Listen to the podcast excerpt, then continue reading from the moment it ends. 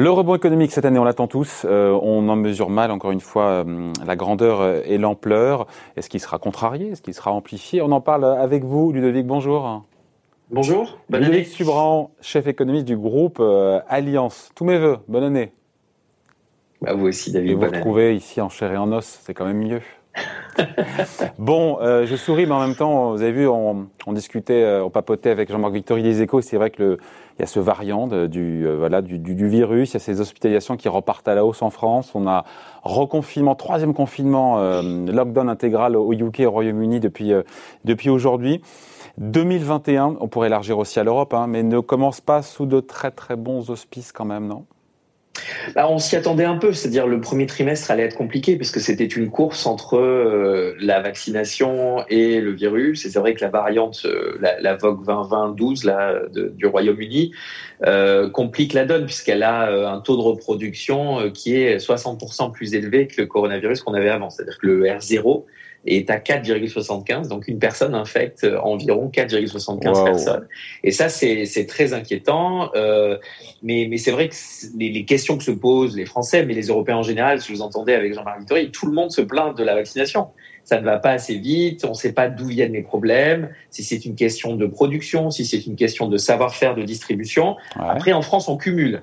C'est-à-dire qu'on a vraiment tout fait pour que les gens soient hyper en colère. On a euh, coché toutes les cases. Ouais. Oui, c'est une série d'erreurs, d'erreurs de, de, politique vaccinale, mais d'erreurs aussi de communication politique. Et donc, on, on, va le payer en termes de crédibilité, puisqu'on a, comme vous le savez, une, une vulnérabilité particulière en France, qui est que la proportion d'anti-vaccins est de 60%. Donc, en plus, quand vous faites quelque chose qui est pas très net, je pense que ça peut malheureusement euh, pousser pas mal de Français à refuser la vaccination, ce qui serait catastrophique en termes de d'atteinte de, l'objectif d'immunité grégaire qui nous permet de recommencer certains secteurs. Je pense au voyage, les immunité collective. Immunité grégaire, c'est immunité collective, c'est ça. Hein? L'immunité collective, voilà, c'est ça. C'est l'idée de d'avoir au moins 60 voire 70% de la population qui soit a des anticorps parce qu'elle a eu euh, le coronavirus, euh, soit euh, est vaccinée. donc, ça veut dire quoi Donc ça veut dire un retard par rapport aux autres, mais mais je pense que c'est rattrapable. Moi, je, me dis que d'ici la fin de l'année, tout ça, ce sera effacé. Après, en termes de crédibilité politique et de confiance, ça, c'est une autre un autre sujet. Sur le, les premiers mois de 2021, le premier trimestre, les premiers mhm. mois, on se dit que voilà que ça va être compliqué parce qu'il y, a ces restrictions sanitaires un peu partout, il y a ces reconfinements, il y a cette troisième vague là qui, qui arrive et et donc, on, voilà, on va continuer à avoir euh, peut-être une croissance négative au premier trimestre. Euh, en oui, alors on a des bons chiffres ce matin de l'Allemagne, donc on va éviter certainement euh, le, le, le, double dip, hein, donc la récession au quatrième trimestre en Allemagne, puisque les gens, c'est assez drôle d'ailleurs, hein, malgré une forme de confinement partiel, les gens continuent de consommer, et donc on a des ventes au détail qui sont plutôt bonnes en Allemagne.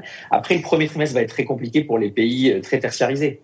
Euh, donc euh, pour la France, le Royaume-Uni, l'Espagne, c'est compliqué. Aujourd'hui, en Espagne, les gens attendent les annonces euh, sur les restaurants et les, les, clubs de gym qui sont ouverts. En France, on sait que le 20 janvier est un peu une date butoir. Vous avez vu au Royaume-Uni, ça va certainement coûter une récession de l'ordre de 3% à cause de la fermeture des écoles et puis d'une limitation très forte des activités puisqu'ils ont un périmètre d'une heure, etc. Donc on voit que le premier, ça va, ça va être pire avant que ça s'améliore. Après le deuxième trimestre de toute façon sera incroyablement statistiquement euh, farfelu puisque c'est un effet de base majeur par rapport à la récession de l'année dernière. Donc au deuxième trimestre, on va avoir de l'inflation, du PIB, on va pas savoir euh, par rapport au deuxième trimestre 2020 de l'année d'avant. Ouais, c'est ce fameux effet de base. Donc le deuxième trimestre va être complètement euh, déformé.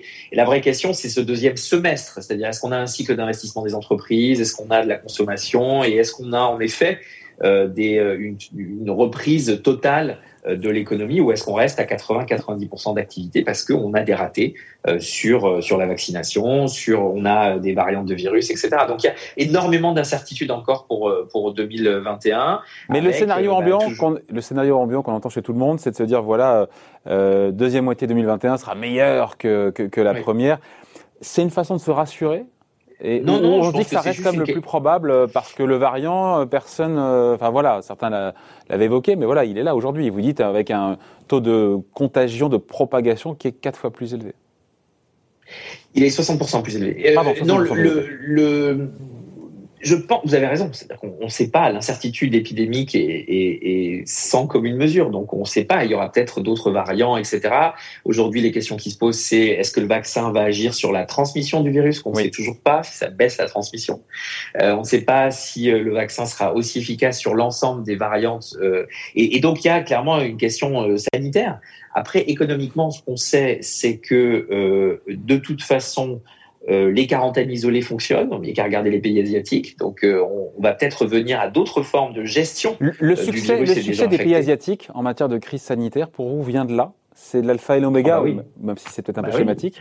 C'est-à-dire que c'est très individualisé. Vous avez deux semaines d'hôtel à vos frais, vous payez par la collectivité pour éviter que vous transmettiez. Nous, on a choisi de collectiviser le risque et de faire des confinements généralisés. C'est euh, un choix. Alors, c'est beaucoup plus liberticide en Asie que ça ne l'est ici, malgré ce qu'on peut entendre. Euh, je, je, je, pense que leur succès vient de là. Leur succès vient enfin, liberticide, aussi rester chez soi, être, beaucoup plus forte. Être confiné chez soi pendant plusieurs semaines, est-ce que c'est pas aussi liberticide ça? Bah, hein. je, pense que se confiner chez soi pendant plusieurs semaines, c'est euh, compliqué et c'est économiquement très coûteux. Après, personne ne sait quelle est la vraie façon de faire. Quand on juge sur pièce, on se rend compte qu'en Asie, euh, vous avez les chiffres hier qui sont tombés pour Taïwan, l'économie est en croissance incroyable. Après, c'est une petite économie, euh, c'est pas 68 millions d'habitants comme en France, donc euh, on ne sait pas si ça marche à des échelles comme celle-ci. Ce qu'on voit aux États-Unis, ce qu'on voit au Royaume-Uni, c'est que malheureusement, dès qu'on baisse la garde, le virus s'enflamme, et donc c'est un vrai sujet. Moi, ce, que, ce, que, ce qui est important aujourd'hui, c'est de continuer de tester, tracer, isoler, c'est de continuer de vacciner et de faire ça peut-être plus vite que ce qu'on fait aujourd'hui. Après économiquement, c'est de maintenir les politiques budgétaires d'aide et de soutien pour éviter toutes les euh, béquilles, toutes les aides publiques, on les laisse.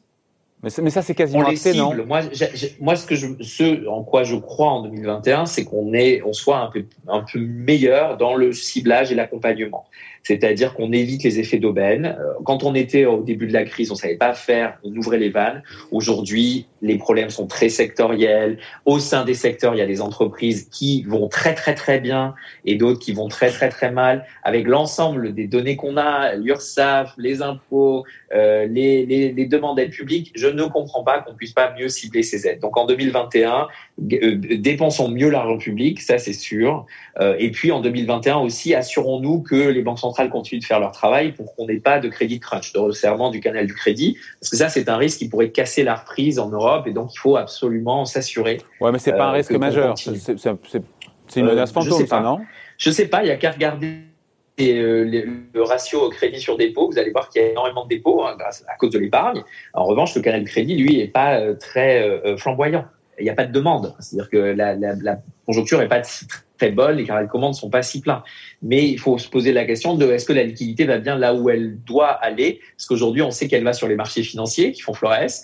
Euh, dans l'économie réelle, c'est un petit peu moins ça. Donc je dis juste, attention, gardons euh, raison sur le canal de transmission de la politique monétaire, les banques en Europe, pour s'assurer qu'on n'ait pas de resserrement du canal du crédit à horizon six mois, ce qui casserait la reprise et ce qui est clairement pas ce qu'on veut. 2021, on se dit ou pas, on est en début d'année, hein, que ce sera l'année du rattrapage après les moins 10 de décroissance en, France. Ah non, non, on où on se dit, où on se dit que l'ampleur du rattrapage n'est pas claire et que la reprise peut être retardée et que finalement en France, on fera peut-être pas ni 6, ni 7, ni 5, mais peut-être plus 3. Je pense qu'on fera 5 ou 6, à cause de l'effet de base du deuxième ah, trimestre. En revanche, on ne reviendra au niveau d'avant-crise qu'en 2022, voire en 2023 dans certains pays. Alors en France, on espère 2022 c'est une crise des services. Donc, quand vous êtes une économie très tertiarisée comme la nôtre, quand vous êtes très lié au tourisme, quand vous êtes très lié au, secteur tertiaire, vous êtes forcément dans une période où vous attendez que la consommation reprenne parce que vous ne pouvez pas stocker des services. Et donc, euh, bah, ça prend du temps. En revanche, la croissance sera là à cause ou grâce à l'effet de base. Euh, et, la question, c'est la qualité de cette croissance. Et grâce aussi aux aides. Hein. Faut pas, faut pas se leurrer. La dépense publique va contribuer de façon assez importante au PIB en 2021, en 2022, vu les plans de relance qui ont été annoncés et qui vont l'être. Donc, euh, non, non, je, je, moi, je, Comment on, optimiste, comment on optimiste en ce début d'année euh, Ludovic, comment on est optimiste en ce début d'année? Moi, le, le, seul truc que je trouve assez intéressant, c'est que finalement, dès qu'on rouvre l'économie, dès qu'on rouvre l'économie, qu'on réduit les restrictions euh, euh, sanitaires, eh ben l'économie repart. Et donc, c'est plutôt heureux de se dire que finalement, on disait oui, les stop and go vont tuer l'économie. Non. Enfin, les stop and go mettent l'économie dans un purgatoire euh, euh, pour lequel très darwinien, c'est-à-dire que dans les limbes dans lesquelles on est plongé, il y a des gens qui sont au bord de la faillite personnelle, euh, entreprises. On les voit pas forcément parce qu'il y a énormément d'aides publiques, mais le moment où on va débrancher, on va se rendre compte, vous avez vu le nombre de familles au RSA, regardez le nombre de restructurations de dettes et euh, les délais de paiement qui augmentent, il y a clairement un sujet. Donc euh, aujourd'hui, la raison pour laquelle on est optimiste, c'est parce que les politiques publiques ont été au rendez-vous. Ouais. on le dit pas assez, mais enfin franchement, la France a fait ce qu'il fallait pour aider en agrégé l'économie à survivre à, cette, euh, à ce passage euh, difficile. La question après, c'est comment on transitionne ça vers une vraie politique de relance. Euh, comment on fait en sorte aussi que euh, on, on, a en 2021 de la confiance en France.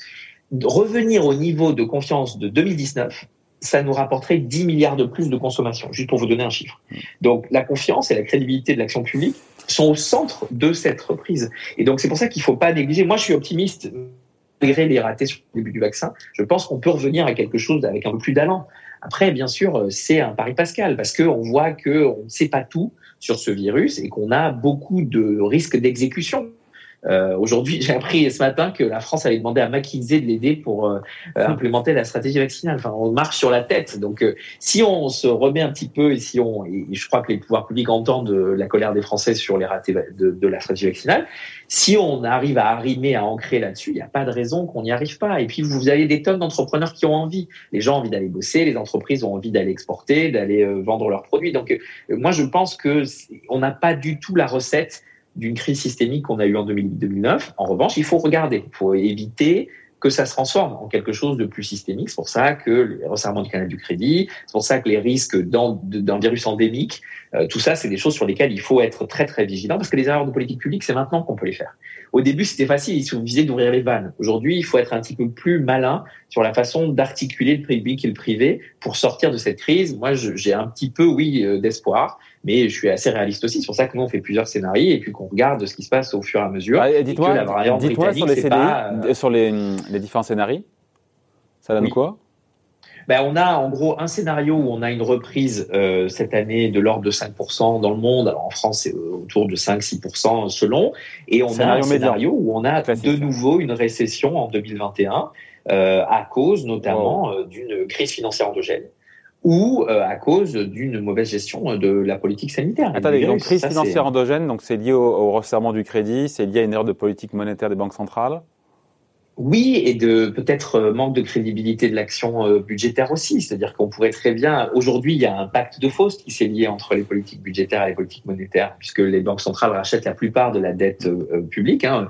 D'ici la fin de l'année 2021, la BCE détiendra 50% des dettes publiques, des dettes souveraines. Ouais, mais la Banque du Japon, c'est beaucoup plus. Hein. Oui, non, bien sûr. Non, mais c'est juste que ça veut dire. Ah, mais vous voyez les rapaces venir dire que c'est pas normal. Ouais. On a un discours très idéologique. Mais c'est vrai, ça s'entend.